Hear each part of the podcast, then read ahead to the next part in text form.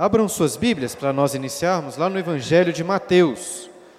Hoje vamos continuar o estudo dos reis, do livro dos reis. Mas eu queria convidá-los a abrirem lá em Mateus capítulo 12. Mateus 12, 42. Mateus 12, 42.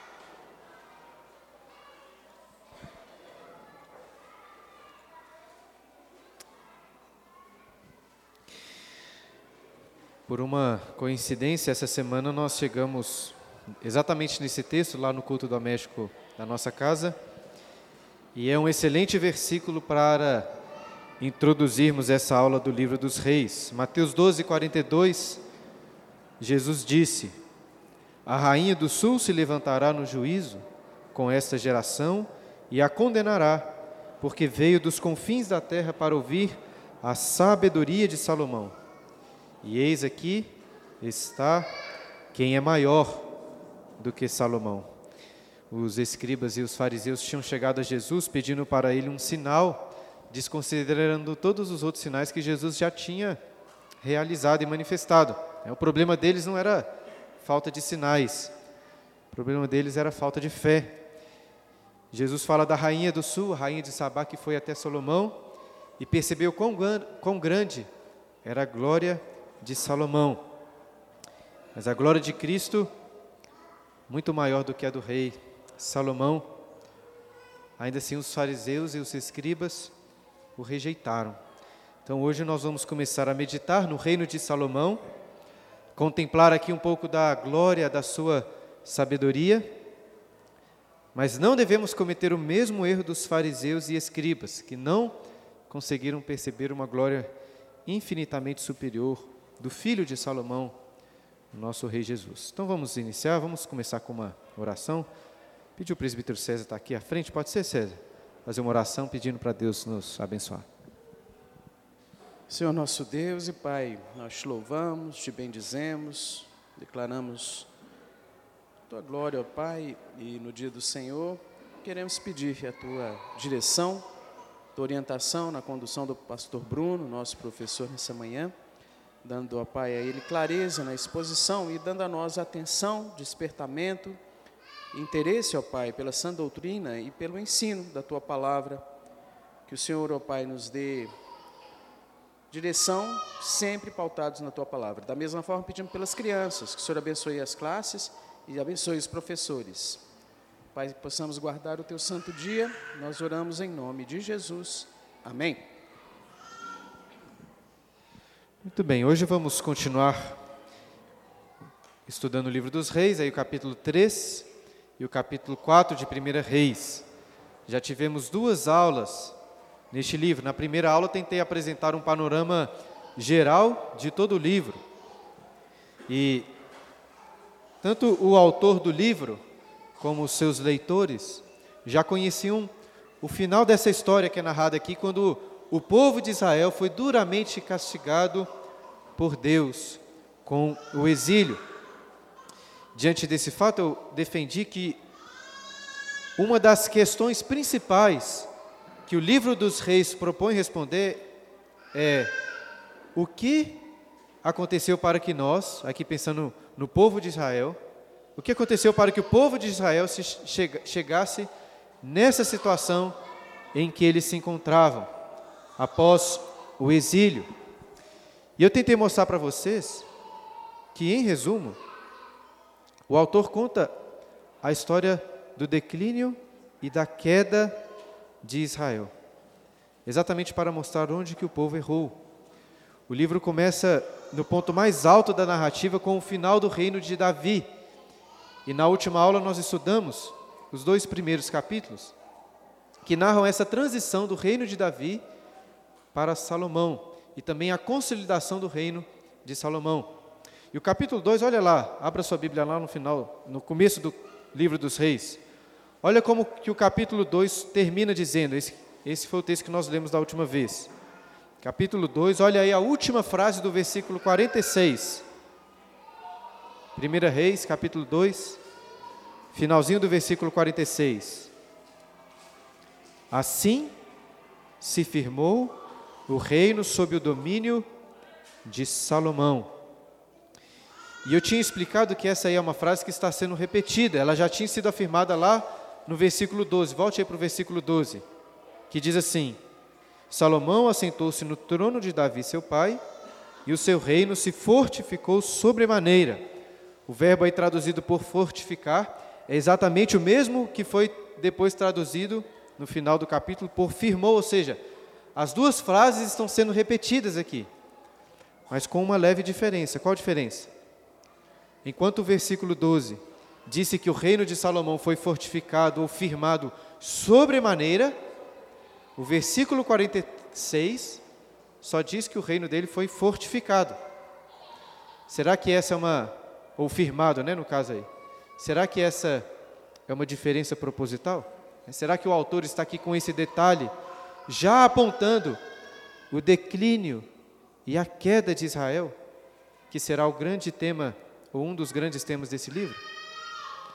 Eu não vou dizer que, que sim, com certeza ele está fazendo isso, mas acho que é bem provável que sim. E acredito que esse entendimento sobre o declínio e a queda de Israel no livro será fortificado hoje quando meditarmos os capítulos 3 e 4. Nós iremos hoje contemplar a grande sabedoria e a glória do reino de Salomão.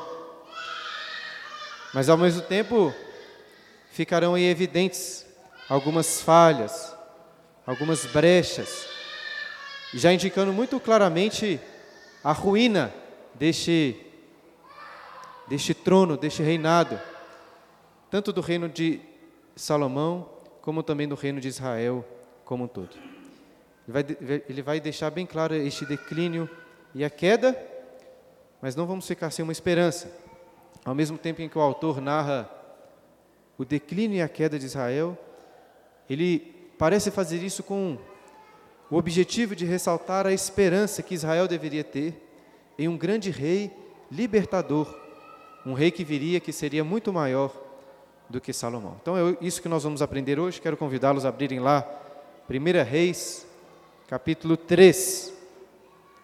1 Reis 3 começa dizendo: Salomão aparentou-se com Faraó, rei do Egito, pois tomou por mulher a filha de Faraó e a trouxe à cidade de Davi, até que acabasse de edificar a sua casa, e a casa do Senhor, e a muralha à roda de Jerusalém. Entretanto, o povo oferecia sacrifícios sobre os altos, porque até aqueles dias ainda não se tinha edificado casa ao nome do Senhor. Estes dois primeiros versículos aí conseguem condensar muito da história de Salomão. E o que nós podemos dizer primeiro aí sobre o casamento dele com a filha de Faraó? Por um lado, essa é uma evidência da glória do reino de Salomão. Afinal de contas, ele está aqui se aparentando com um dos maiores impérios de todo o mundo. Israel, aquela pequenina nação, passou a ter uma grande notoriedade entre todas as nações. Mas, por outro lado, essa associação com Faraó certamente liga um alerta vermelho para um povo, um povo que por centenas de anos sofreu a dura escravidão sob Faraó, depois sendo libertados por Deus. E outra informação importante nesses primeiros versículos é a, sobre a construção da casa do Senhor, que ainda não tinha acontecido. E por isso o, o texto diz que o povo sacrificava nos altos. E por que, que sacrificar nos altos era um problema?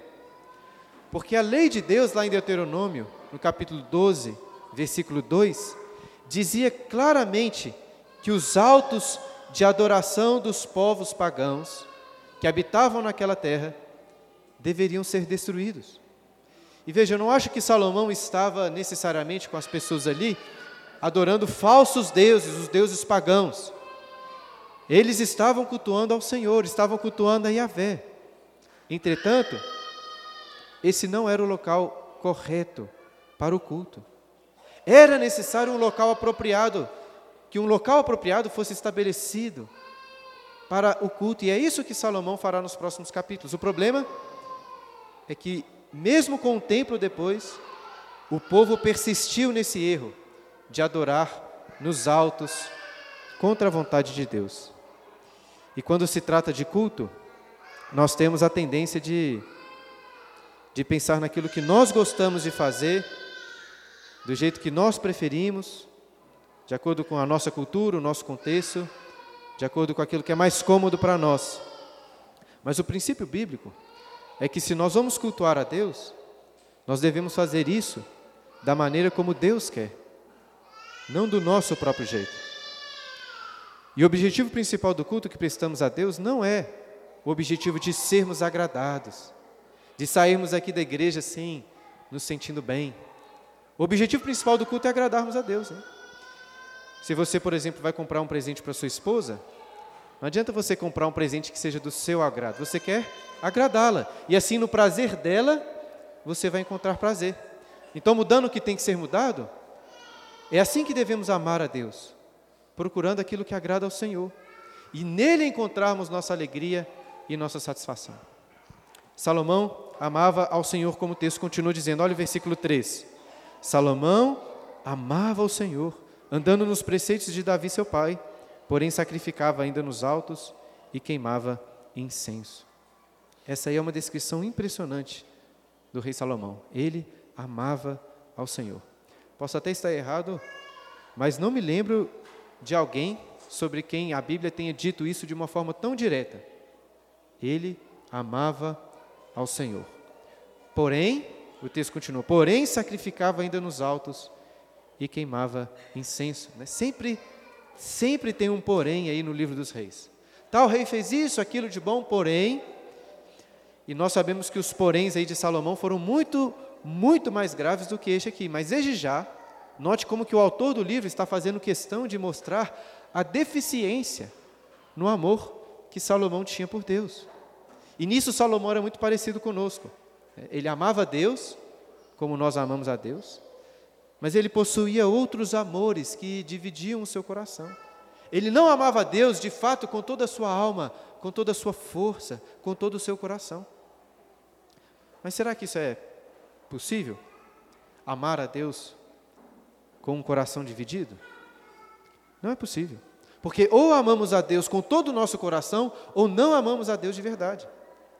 Isso já nos mostra que Salomão e nós também Precisamos de alguém que possa nos conceder um coração que seja completamente dependente e amoroso ao Senhor. A necessidade que nós temos de um Salvador, de Cristo, aquele que nos daria ou que nos dá este coração. Mas de toda forma, o texto diz que Salomão amava Deus, queria cultuá-lo com todo o seu coração. E olha o versículo 4. Foi o rei a Gibeão para lá sacrificar, porque era o alto maior. Ofereceu mil holocaustos Salomão naquele altar. A arca da aliança estava lá em Jerusalém, Davi tinha levado. Mas de acordo com o relato de 2 Crônicas, capítulo 1, Salomão foi a Gibeão por quê? Porque ali no maior dos montes estava localizado o, o, o, altar e todo o tabernáculo. E o que, que ele fez ali? Não ofereceu um, nem mesmo dois holocaustos, ofereceu mil holocaustos naquele altar. Deus certamente não se impressiona com estes sacrifícios, mas Deus se agrada de um coração amoroso. Né? Imagine só a despesa, o trabalho envolvido em sacrificar mil animais a Deus. Realmente Salomão amava muito ao Senhor, ele não mediu qualquer esforço aqui para poder cultuar a Deus. O que também deve constranger a nossa falta de esforço e falta de consideração pelas coisas do Senhor. Né? Muitas vezes sentimos que vai ser muito trabalhoso acordar mais cedo para orar, para ler a Bíblia, buscar o Senhor. Ou que será muito difícil separar tempo lá em casa para cultuar a Deus com a minha família, ou cultuar a Deus com a igreja. Se amamos a Deus, não mediremos esforços para cultuá-lo no nosso dia a dia, individualmente, com a família e, em especial, claro, na igreja aos domingos. Salomão buscou ao Senhor e o texto continua dizendo que Deus apareceu para ele ali em Gibeão. E Deus não o repreendeu por estar cultuando no lugar errado, pelo contrário, Deus ofereceu a Salomão uma coisa inesperada. Olha o versículo 5. Em Gibeão apareceu o Senhor a Salomão de noite em sonhos. Disse-lhe Deus: Pede-me o que queres que eu te dê. Essa aqui é uma história muito melhor do que a de um gênio da lâmpada, né? Imaginem só. Deus apareceu para Salomão e falou: Pode pedir o que você quiser, que eu vou te dar. Eu já até li esse texto aqui em alguns aniversários de criança, perguntando para a criança se ela pudesse fazer um desejo, assim como este de Salomão, o que ela iria pedir. Acho que é uma boa maneira de nós refletirmos sobre quais são os maiores desejos do nosso coração. E o que, que Salomão pediu? Versículo 6. Respondeu Salomão: De grande benevolência usaste para com teu servo Davi, meu pai, porque ele andou contigo em fidelidade e em justiça, e em retidão de coração perante a tua face. Mantiveste-lhe esta grande benevolência e lhe deste um filho que se assentasse no seu trono, como hoje se vê. Perceba que Salomão não tem pressa aqui de já chegar no pedido dele. Né? Afinal de contas, ele não estava falando aqui com o gênio da lâmpada. Ele estava diante do Deus Todo-Poderoso. E a primeira coisa que ele faz é se lembrar da aliança que Deus fez com Davi, seu pai, resultando em grande benevolência da parte de Deus. Salomão reconhecia que Davi se assentou naquele trono pela graça, somente pela graça. E que Salomão também estava assentado ali agora por causa da graça de Deus. É uma grande bênção. Mas é uma bênção que vinha com grande responsabilidade. Por isso Salomão continua, olha o versículo 7. Agora, pois, ó Senhor, meu Deus, tu fizeste reinar teu servo em lugar de Davi, meu pai. Não passo de uma criança, não sei como conduzir-me. Teu servo está no meio do teu povo que elegeste, povo grande, tão numeroso, que se não pode contar. Salomão reconhece aqui a sua incapacidade para reinar, que ele não sabia como se conduzir. Eu até acho engraçado que Salomão diz isso aqui, depois de ter tomado diversas medidas importantes no capítulo anterior que nós lemos no domingo passado, quando Salomão eliminou vários dos seus inimigos.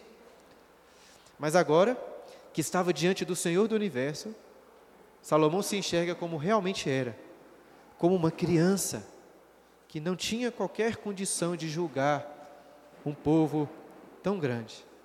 E assim, então, diante dessa consideração, é que Salomão finalmente faz o seu pedido. Olha o versículo 9.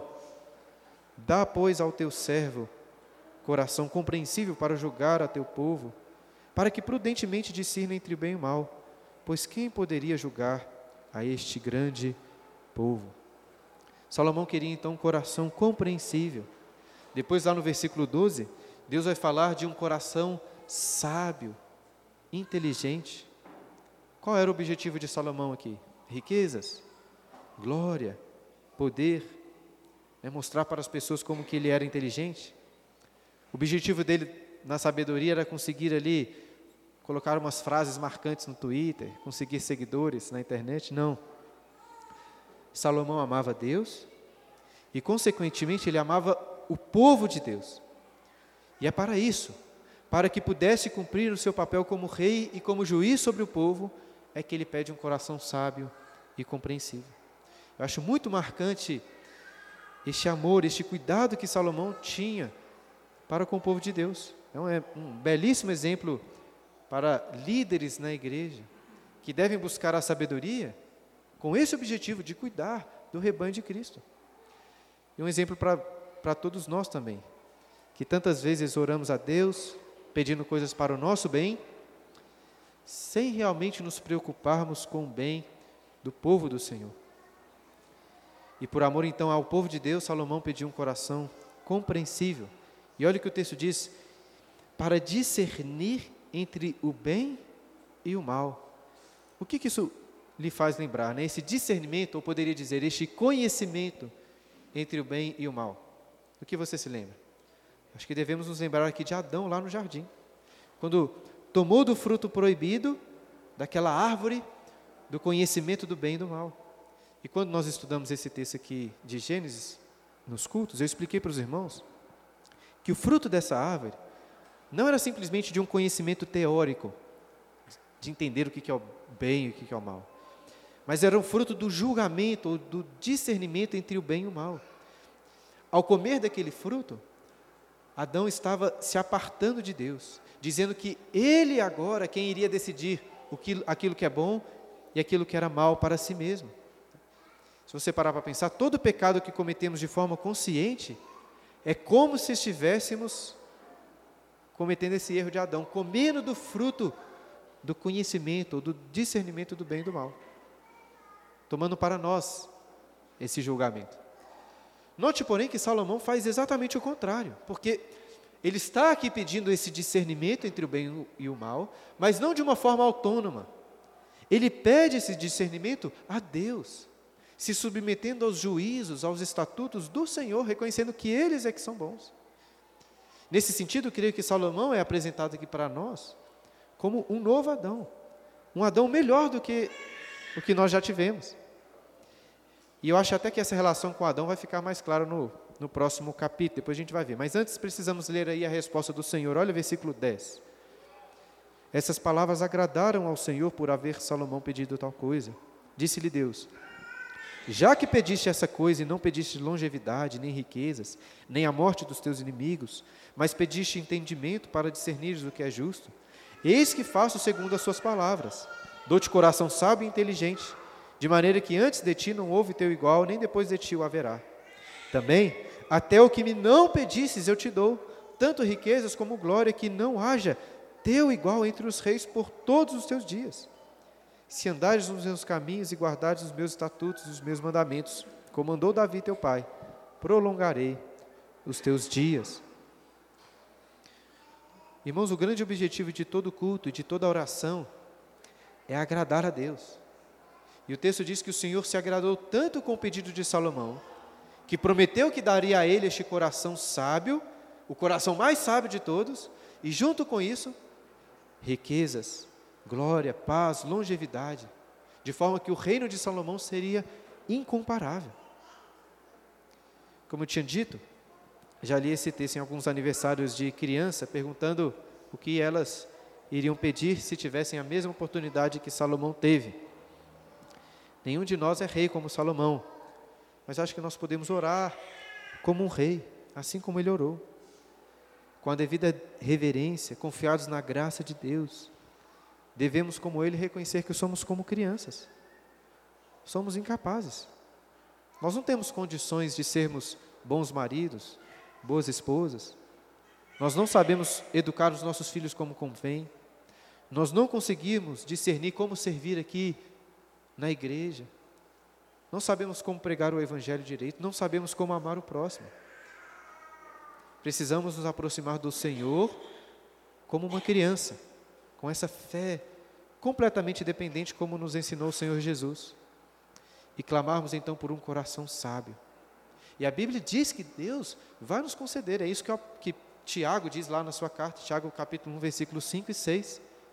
Se, porém, algum de vós necessita de sabedoria, peça a Deus, que a todos dá liberalmente. Vai ser concedida. Ele diz assim: peça, porém, com fé, sem nada duvidando, e você vai receber. Salomão pediu a sabedoria a Deus, e Deus concedeu, e de fato Salomão entrou para a história de Israel e para a história de todo mundo, como o homem mais sábio de todos. E se você olhar agora lá no final do capítulo 4, olha o capítulo 4, versículo 29, verá que o texto novamente fala de Deus concedendo, concedendo sabedoria a Salomão, 4, 29. E depois, no finalzinho, note aí que no versículo 34, o texto fala de todos os povos vindo para ouvir a sabedoria de Salomão. Ou seja, só querer mostrar que a sabedoria de Salomão é o tema central da sequência do texto até o finalzinho do capítulo 4. De forma que, na sequência, nós veremos os frutos, nós veremos as evidências da sua sabedoria, foi o que eu coloquei ali. Os próximos versículos, né, até o final do capítulo 4, vão mostrar os frutos da sabedoria de Salomão. E a primeira evidência está aí no culto, que ele agora prestou de acordo é, com a vontade de Deus, assim que acordou do sonho. Olha o versículo 15. Despertou Salomão, e eis que era um sonho.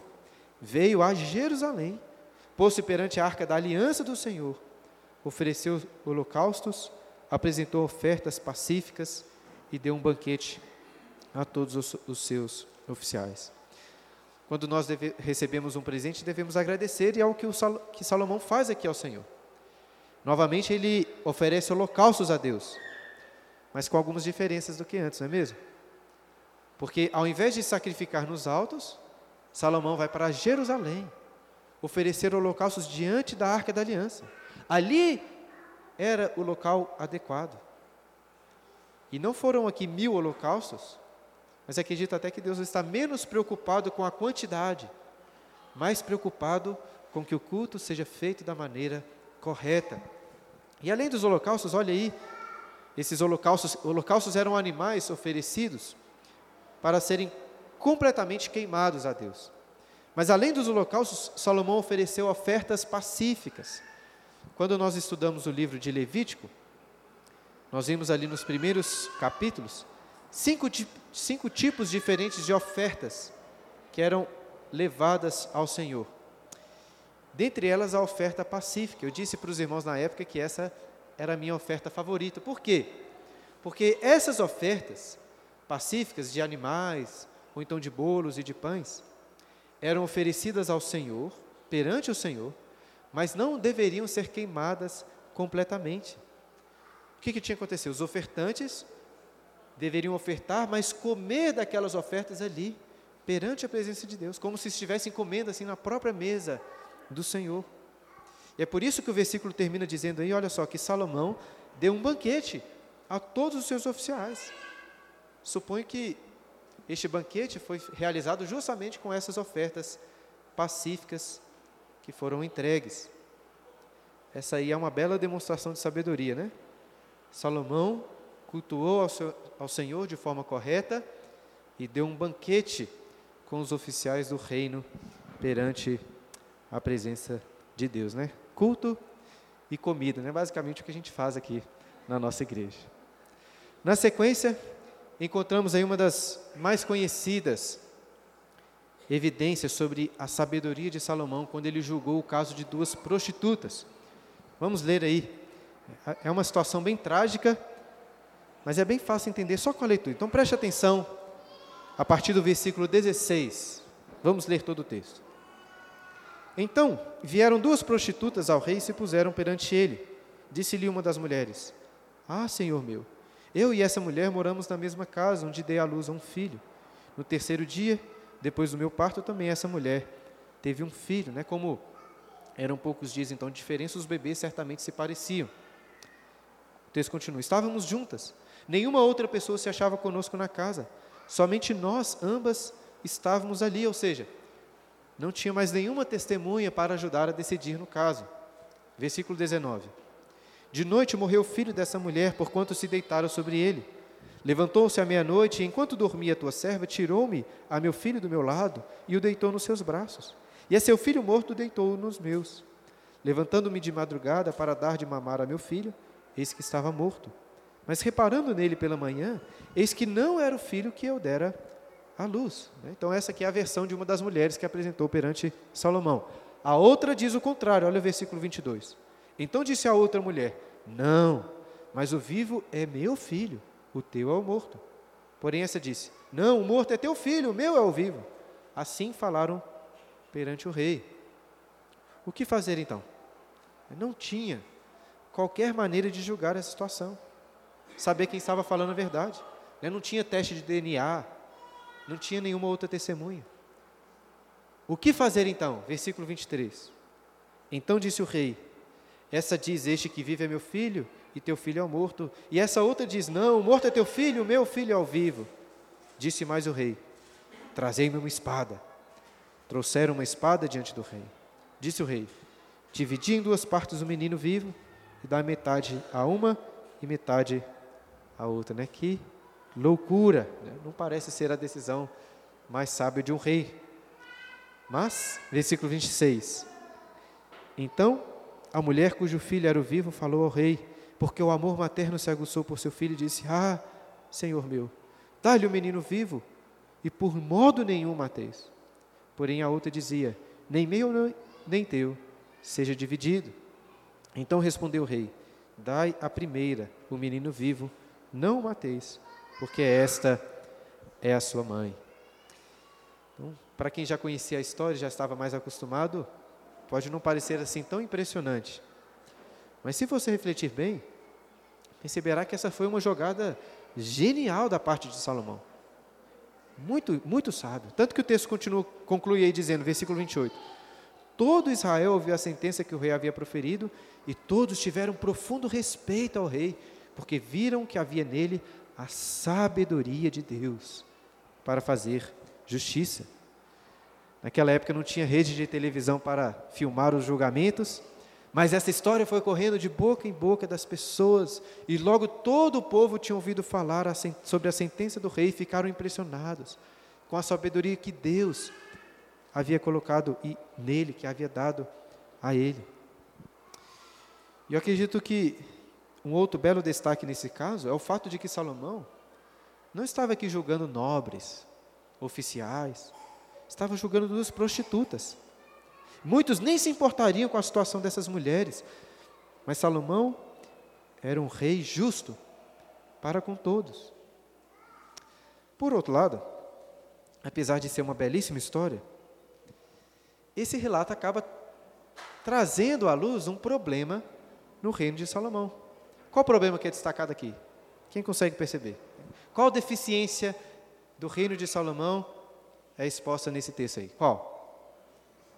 a prostituição. Haviam prostitutas, havia prostituição em Israel. Né? Sem entrar aqui numa discussão né, política se prostituição deveria ou não ser proibida pelo Estado hoje, o fato é que em Israel isso claramente não deveria ser permitido. Como eu disse na introdução, esse texto apresenta a grande sabedoria, a grande glória do reino de Salomão, mas ao mesmo tempo escancara para nós algumas falhas, algumas brechas, indicando tanto a ruína do seu reinado, como do reino de Israel como um todo. E no capítulo 4 nós vamos perceber esse mesmo contraste. O propósito principal do texto é destacar em mais frutos da sabedoria de Salomão, em um reino grandioso e glorioso.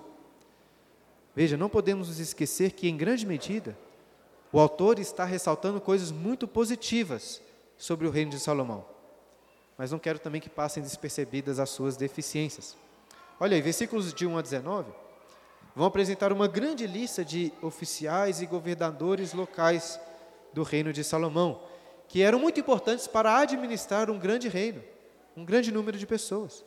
Ou seja, a sabedoria de Salomão não é evidenciada com ele apenas cuidando e administrando tudo, mas em ele conseguir dividir bem o trabalho. Né? Salomão ganharia que de 10 a 0 em qualquer CEO de empresa moderna, em qualquer empresário dos nossos dias. Tudo isso fruto da sabedoria que Deus deu a ele. Mas infelizmente percebemos algumas brechas. Olha no versículo 6, encontramos aí entre os seus oficiais um homem chamado Adonirão, que era o superintendente dos trabalhos forçados.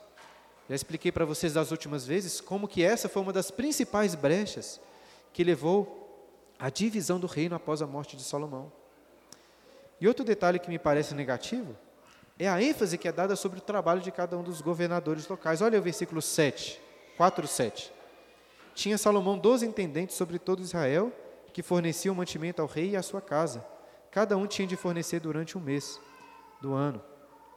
Lembra que antes que eu, quando eu disse que a sabedoria de Salomão seria manifestada com a divisão de um trabalho competente, com a divisão do, né, com a administração bem feita, mas com governadores locais, queriam cuidar de um grande povo, de um numeroso povo. Lembra também que quando Salomão pediu a Deus por sabedoria, qual era a intenção dele? Era abençoar o povo, era o bem do povo de Deus. Eu até acho que esses intendentes aqui escolhidos cumpriam essa função, como juízes locais. Mas note que a ênfase do texto não é o bem que esses juízes faziam para o povo, mas o bem que eles faziam para a casa de Salomão, fornecendo mantimento para ele. Parece uma deficiência. Agora, é claro que isso não significa que o povo estava sendo oprimido. Né? Apesar de eu estar destacando essas brechas aí, a ênfase do texto maior é positiva. O autor está destacando a sabedoria e a glória do reino de Salomão. O que fica bem evidente no versículo 20 e 21. Olhe lá, versículos 20 e 21. Eram, pois, os de Judá e Israel muitos, numerosos como a areia que está ao pé do mar. Comiam, bebiam e se alegravam. Dominava Salomão sobre todos os reinos, desde Eufrates até a terra dos filisteus e até a fronteira do Egito, os quais pagavam tributo e serviram a Salomão todos os dias da sua vida. Estes dois versículos registram aspectos muito relevantes sobre o reino de Salomão. Em primeiro lugar, Salomão aqui novamente apresentado como um novo Adão, como um Adão melhor, como eu estava falando antes. Como assim? Quando Deus criou o homem, deu a Adão o dever de se multiplicar, encher a terra e dominá-la. Não é exatamente isso que nós vemos acontecendo aqui? Salomão fazendo isso, no seu reino. E além de um novo Adão, Salomão também está aqui cumprindo a aliança que Deus tinha feito com Abraão. Lembra, Deus havia prometido a Abraão uma descendência numerosa como a areia do mar. É o que nós lemos nesses versículos. Deus havia prometido o domínio dessa terra, como nós lemos no texto aí. Exatamente essa extensão aí do reino de Salomão, chegando até os limites do Eufrates, do Egito, dos filisteus. E mais, Deus havia prometido uma terra boa para o povo, uma terra que mana leite e mel. E nós lemos agora que o povo comia, bebia e se alegrava com toda a prosperidade, com toda a abundância do reino de Salomão. Todos então desfrutavam da sua glória. Era uma vida muito boa. Um rei sábio é um rei que traz alegria para o seu povo. Isso aqui parece uma descrição do paraíso. Mas não era o paraíso, né? Tinha uns impostos. Veja que não sou eu que tenho uma visão tão pessimista das coisas, né? Apesar de toda alegria, o autor faz questão de dizer que todos pagavam tributo e serviam a Salomão. Quando um rei foi pedido ao povo de Israel, lá no livro de Samuel, o profeta Samuel os alertou, dizendo que o rei iria tomar os bens deles, os filhos, as filhas. Né, alguém poderia achar que não há problema nenhum nesses tributos aqui cobrados. Mas, como depois nós veremos e ficará bem, bem claro, junto com os trabalhos forçados, essas taxas que foram se tornando cada vez mais altas foram a causa da divisão do reino. O povo estava feliz, ainda assim, as riquezas de Salomão eram fruto de uma intensa exploração do povo. E na sequência vemos um vislumbre das riquezas de Salomão. Olha o versículo, a partir do versículo 22. Era, pois, o provimento diário de Salomão 30 coros de flor de farinha e 60 coros de farinha.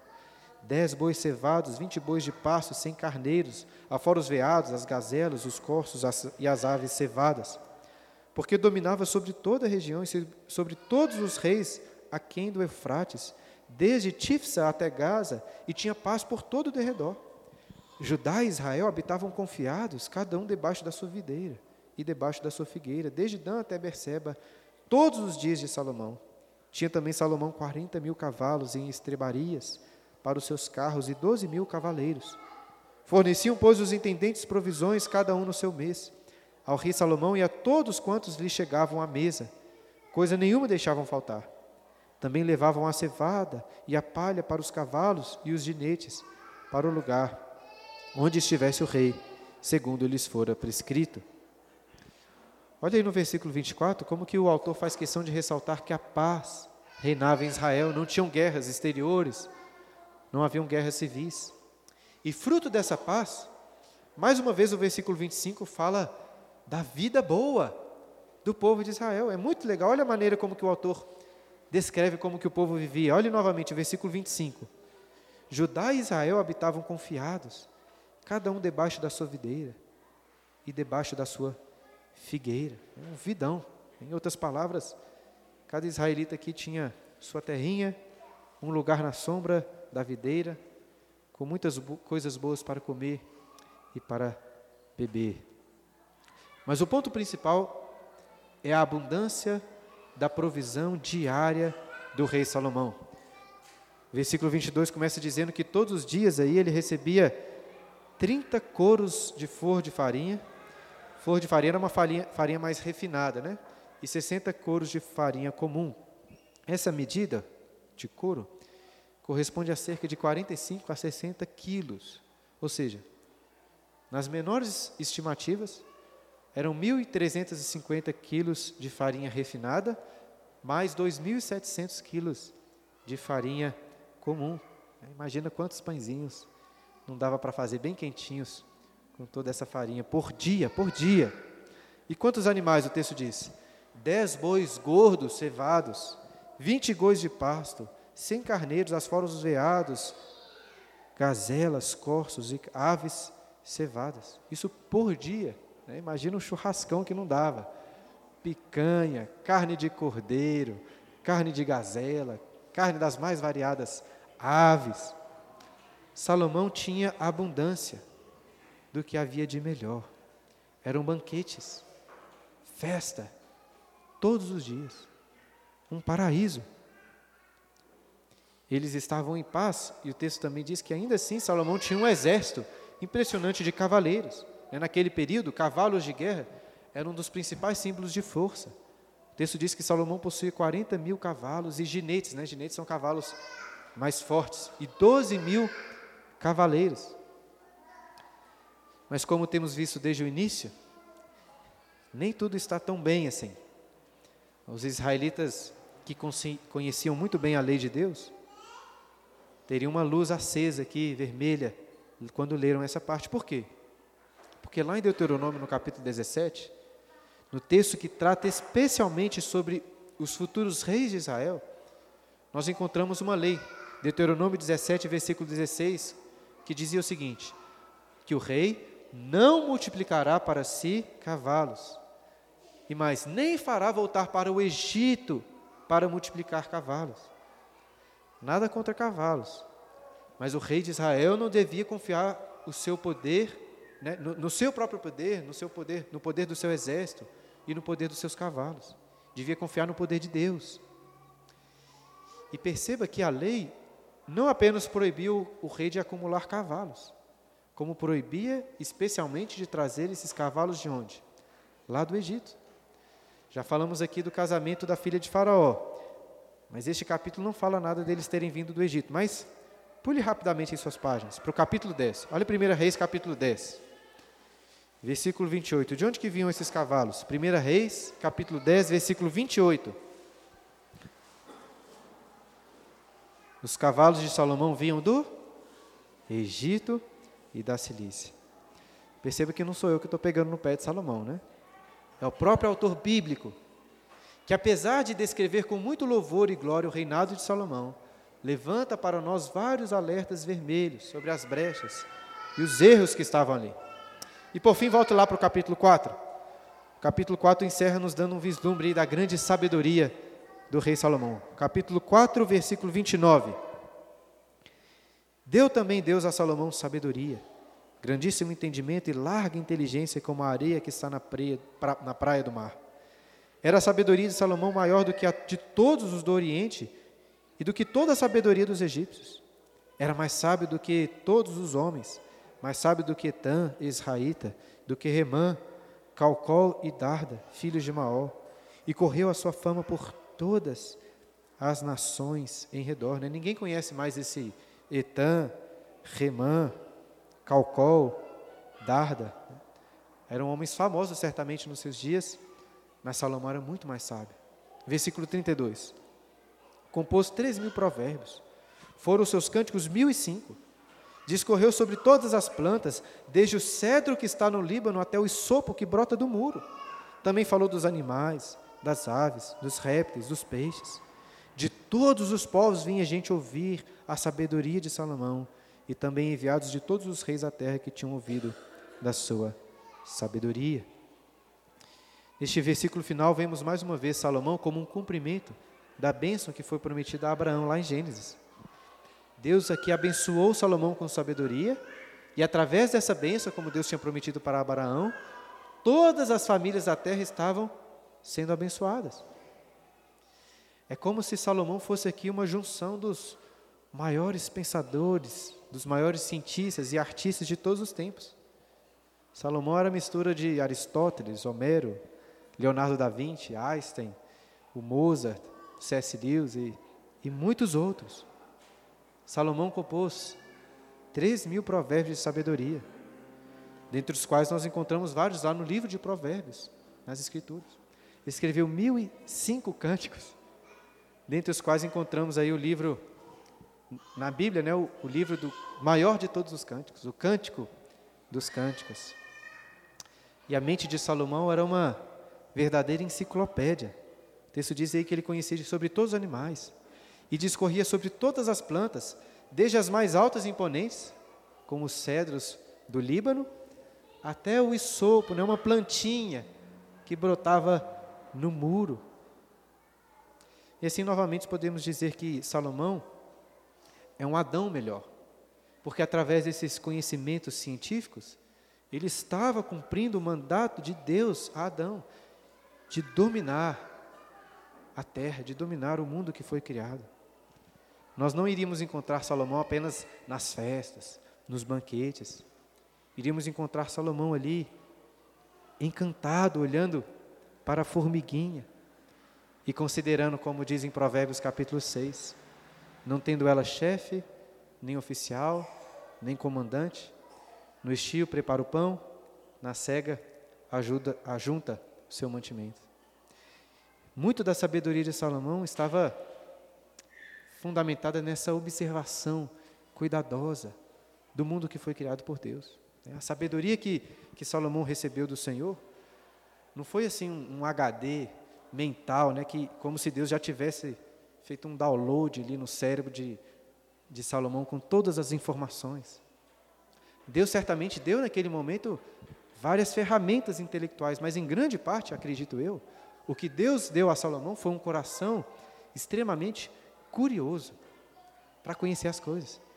Acho que depois do temor do Senhor, que é o princípio da sabedoria, a principal base para a sabedoria e para o conhecimento é isso aqui, a curiosidade. Esse é um dos motivos pelo, pelos quais crianças aprendem tão rápido as coisas. Por quê? Porque as crianças são muito curiosas com tudo, sempre querendo entender o porquê de todas as coisas. Eu imagino o coração de Salomão, sim, como de uma criança curiosa. E essa busca pelo conhecimento daquilo que foi criado glorifica a Deus. Pensa comigo, comigo. Quando um artista pinta um quadro, ou um escultor faz uma bela escultura, ou um escritor escreve um belo, uma, uma boa obra de literatura, um livro, estes artistas ficam felizes em perceberem que as pessoas estão ali examinando a sua obra, conhecendo os detalhes cada vez melhor. Deus é o perfeito artista. Deixou aí suas digitais em cada cantinho do mundo. E nós fomos criados para nos alegrarmos na descoberta de cada um desses detalhes, da glória de Deus na criação. Mas se queremos ser sábios, devemos imitar este coração curioso de Salomão, ter esse prazer que ele tinha de conhecer de tudo. Nós não temos as ferramentas mentais tão capazes como as que Salomão tinha. Mas, irmãos, as ferramentas que nós temos aqui são muito boas também.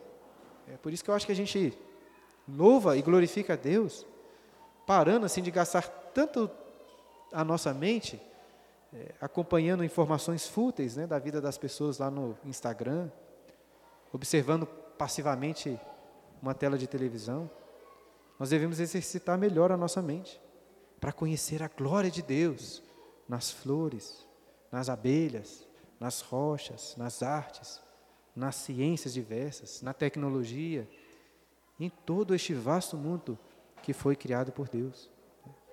Salomão certamente aprendeu com seu pai Davi, que disse lá no Salmo 19: Os céus proclamam a glória de Deus, o firmamento anuncia a obra das suas mãos. Depois ele diz: Por toda a terra se faz ouvir a voz de Deus. Então, que Deus nos dê um coração sábio, curioso, para conhecer melhor a glória dele revelada no mundo.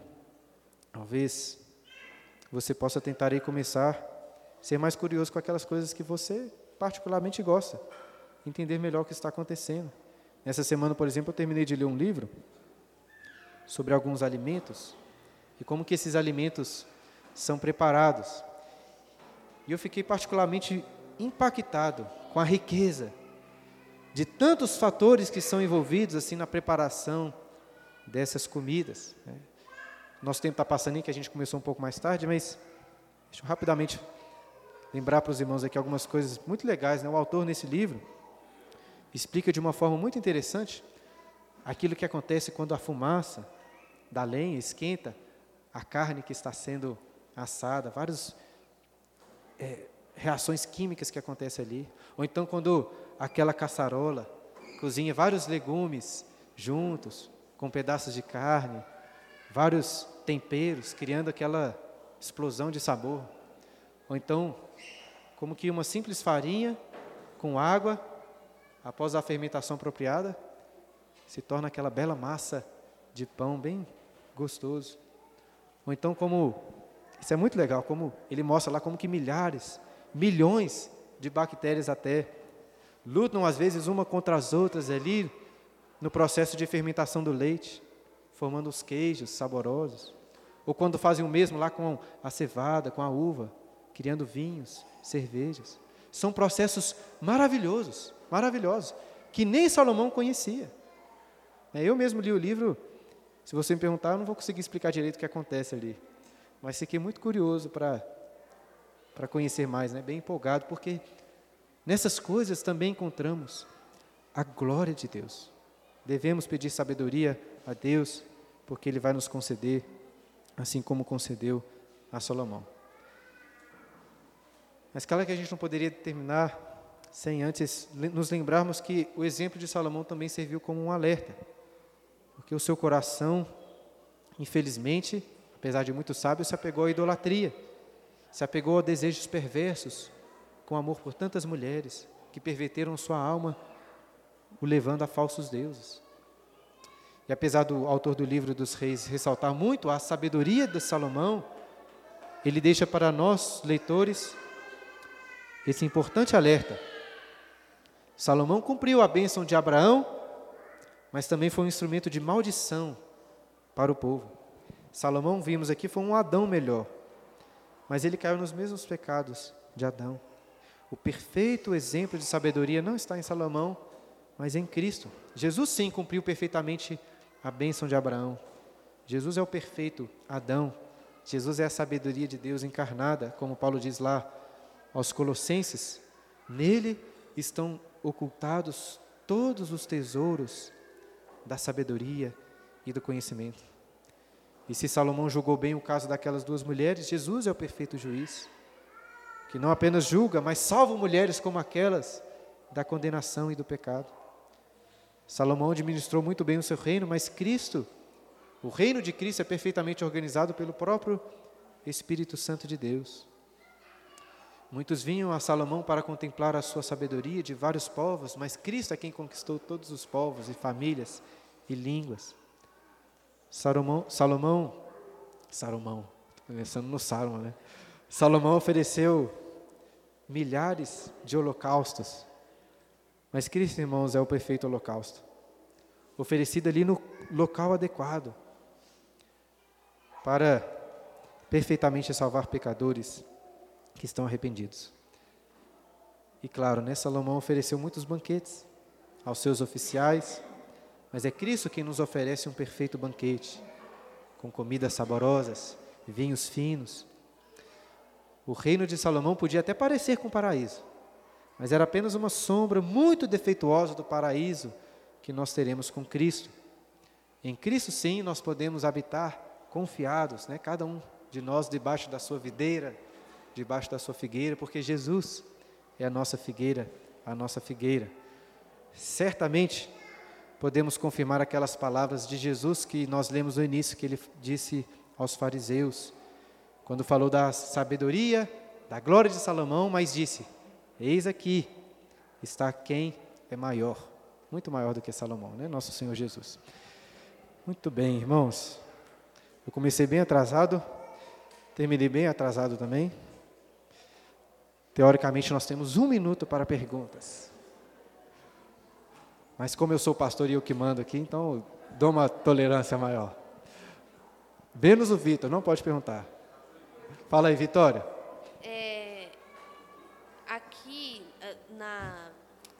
é o capítulo? No capítulo 2, Davi fala que Salomão, é, aqui fala, porque és homem prudente e bem saberás. É, na, na tradução que a gente usa lá em casa, fala, por, pois é homem sábio. Aham. Então, me parece que Salomão já era sábio, né? Assim, de certo modo.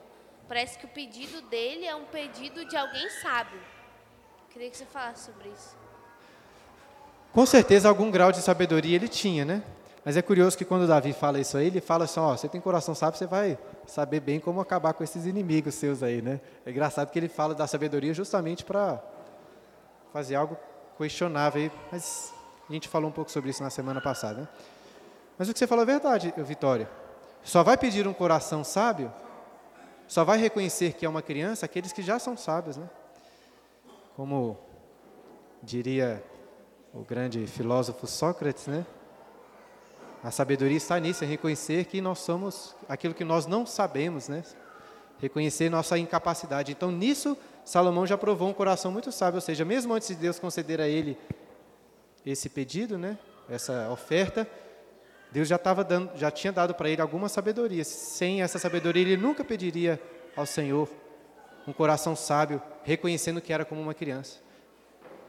Base da nossa sabedoria está nisso reconhecer que nós somos incapazes, reconhecer as nossas incapacidades. Um bom exemplo para aprender lá também com o livro do, do Platão, né? do Apologia do Sócrates, é muito boa, que ele fala sobre isso, a importância de nós reconhecermos que não sabemos das coisas. As pessoas estão toda hora aí falando na mídia, em todos os lugares, sobre um tanto de coisa, parecendo sábias, só que são tolas na realidade, porque estão falando daquilo que não conhecem. Muito bom, muito bom ideia. De fato, Salomão já era sábio antes mesmo de pedir, senão nem teria mesmo pedido por um coração sábio. Está respondido? Foi bem uma pergunta, né? Só um, uma, uma é, pedindo aí para eu comentar, mas João, fala lá. É, quando Salomão faz esse pedido, é, o texto mostra que ele fez um pedido de forma bem específica, né? Ele queria sabedoria para julgar o povo, né? Discernir o bem e o mal, mas para julgar o povo. E a gente sempre, e a Bíblia também fala depois sobre que ele era sábio, enfim. E a gente sempre fala da sabedoria de Salomão. Mas ao mesmo tempo, isso não refletiu na vida dele é, em relação à santidade mesmo. Ele não era, de certa forma, e completamente um homem muito piedoso.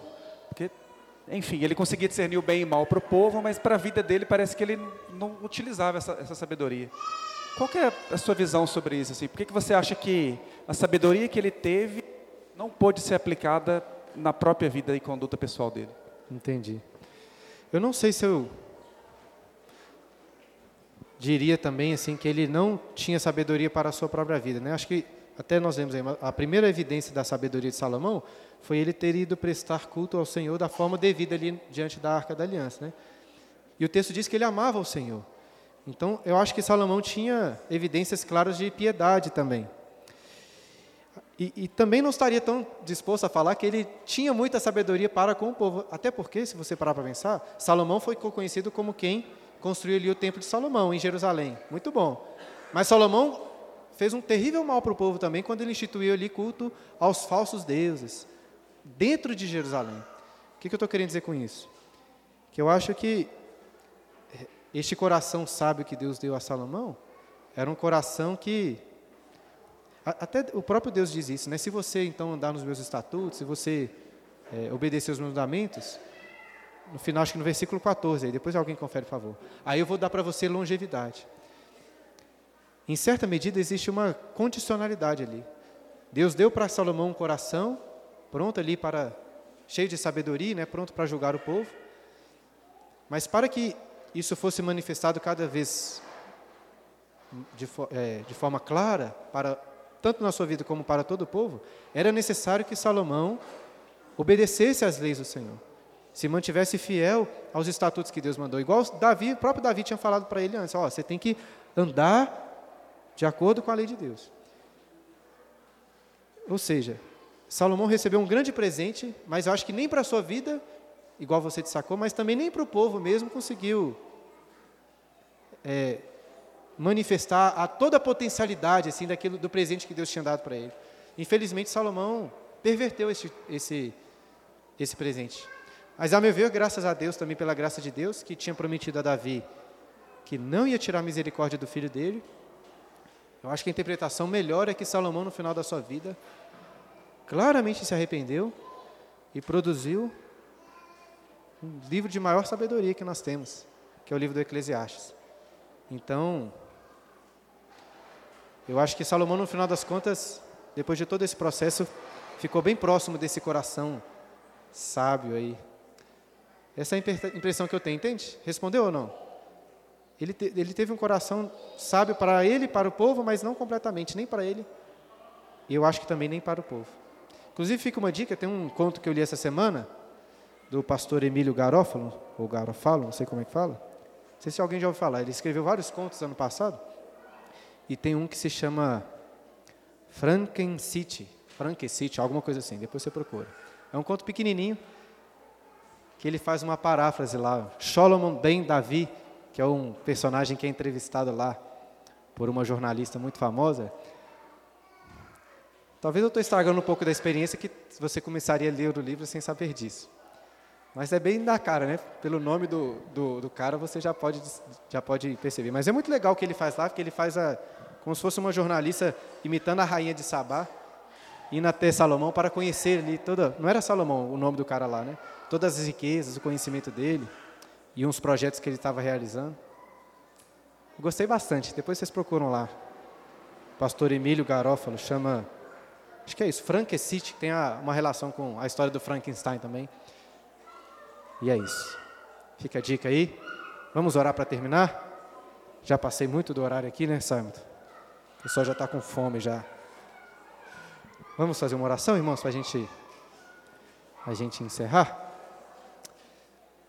Pai querido, te agradecemos por essa aula, te agradecemos pela tua palavra e pela sabedoria do Senhor, a perfeita sabedoria encarnada que é Cristo, nosso Salvador que nele possamos descobrir todos esses tesouros ocultos do conhecimento e da sabedoria, para termos um coração sábio, prudente, para amarmos ao Senhor e também para termos um coração sempre curioso para conhecer cada vez mais a tua glória em tudo que é revelado do Senhor na criação.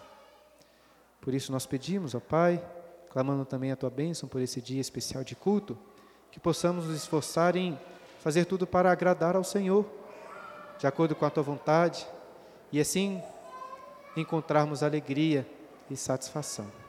Em nome de Jesus que nós oramos. Amém.